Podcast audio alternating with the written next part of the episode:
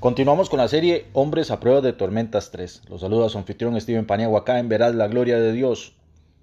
Eh, en este episodio hablaremos sobre que la tentación no viene de Dios. Vamos a utilizar eh, la pesca como una perfecta ilustración para entender la diferencia entre la tentación externa y interna.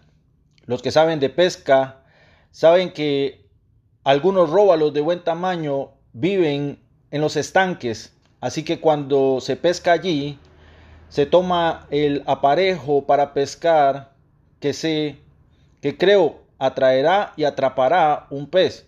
Normalmente comienza lanzando un gusano de plástico a lo largo de la orilla con la esperanza de agarrar el ojo de un róbalo desprevenido.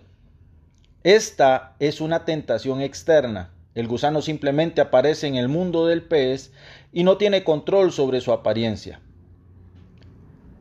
Hasta ahora, desde la perspectiva del pez, no se hace daño. El pez puede simplemente ignorar el cebo y mi tentación externa, el gusano de plástico, no ha inducido una respuesta interna, o sea, un ataque. Realmente quiero que el róbalo se deje llevar por su lujuria y luego ataque el cebo. Quiero que piense que se ve bien. Me lo comeré. Una vez que muerde el anzuelo, el pez está en problemas. Luego pelea tratando de desalojar el anzuelo.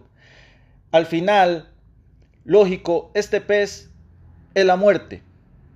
En el anzuelo, la red, el bote, finalmente en el sartén.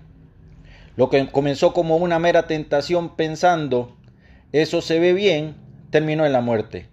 La tentación interna tiene el mismo poder sobre nosotros. Cuando permitimos que nuestros deseos se, se enganchen, tomaremos el anzuelo y nos dejaremos llevar, lo que resulta en, la, en el pecado y sus consecuencias.